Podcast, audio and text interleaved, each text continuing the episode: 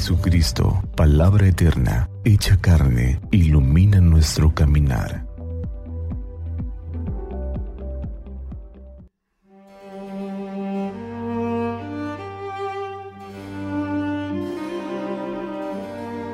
Del Evangelio según San Mateo.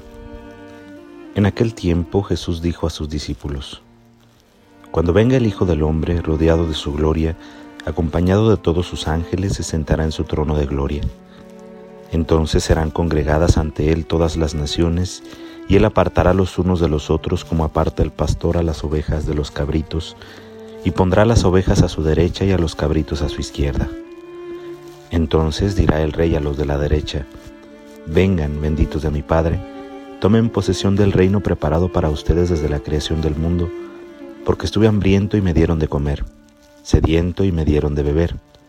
Era forastero y me hospedaron, estuve desnudo y me vistieron, enfermo y me visitaron, encarcelado y fueron a verme. Los justos contestarán entonces, Señor, ¿cuándo te vimos hambriento y te dimos de comer, sediento y te dimos de beber? Cuando te vimos de forastero y te hospedamos o desnudo y te vestimos? Cuando te vimos enfermo o encarcelado y fuimos a verte? Y el rey les dirá, yo les aseguro que cuando lo hicieron con el más insignificante de mis hermanos, conmigo lo hicieron. Entonces dirá también a los de la izquierda, apártense de mí, malditos, vayan al fuego preparado para el diablo y sus ángeles, porque estuve hambriento y no me dieron de comer sediento y no me dieron de beber. Era forastero y no me hospedaron, estuve desnudo y no me vistieron, enfermo y encarcelado y no me visitaron.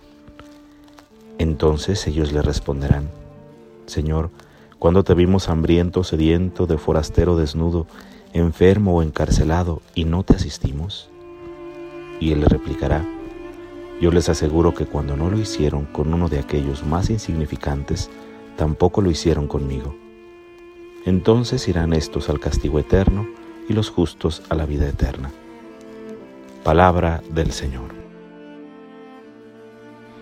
En un mundo lleno de estadísticas y números, nosotros también de manera personal podremos caer en la tentación de querer llevar la cuenta de nuestras obras buenas.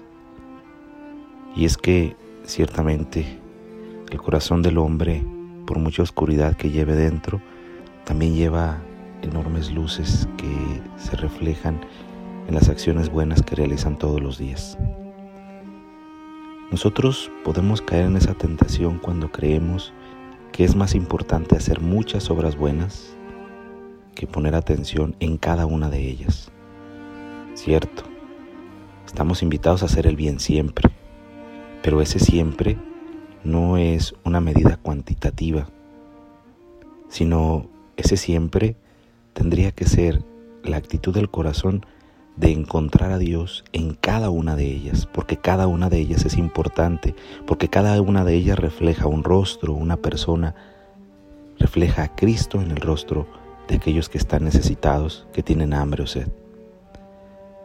A veces es curioso cómo nosotros intentamos encontrar a Dios en muchos lugares y, somos capaces de recorrer grandes distancias para ver expresiones de fe y manifestaciones mágicas incluso. Pero nos cuesta mucho trabajo encontrar a Dios en aquellos que viven con nosotros.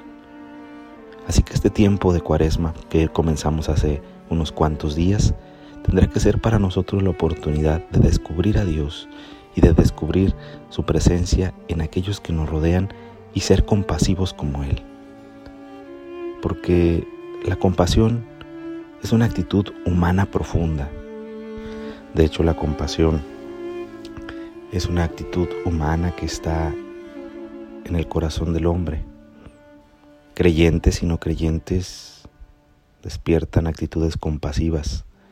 Para el creyente, a diferencia del que no tiene fe, es la oportunidad de descubrir el rostro del mismo Jesucristo en aquellos que tienen necesidad en todos y en cada uno, porque cada persona es importante. Así que aprovechemos este tiempo especial de gracia que Dios nos da, tiempo de reflexión, conversión y arrepentimiento, no solamente para revisar nuestra vida en los pecados externos, en las omisiones sacramentales o en las expresiones de lo que no comemos o lo que sí comemos. Aprovechemos el tiempo de la cuaresma para revisar nuestra capacidad de ver a Dios en los demás, especialmente los necesitados. Y revisemos nuestra conciencia en la actitud compasiva que tenemos ante el otro. Despierta en nosotros dolor, el sufrimiento de los hermanos, un dolor que no solamente es lástima por el prójimo, sino que nos mueve a hacer algo por ellos. Porque cada uno, cada acontecimiento, cada encuentro es un encuentro de salvación.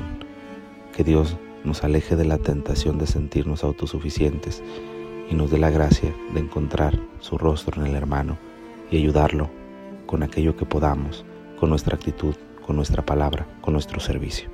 Que así sea.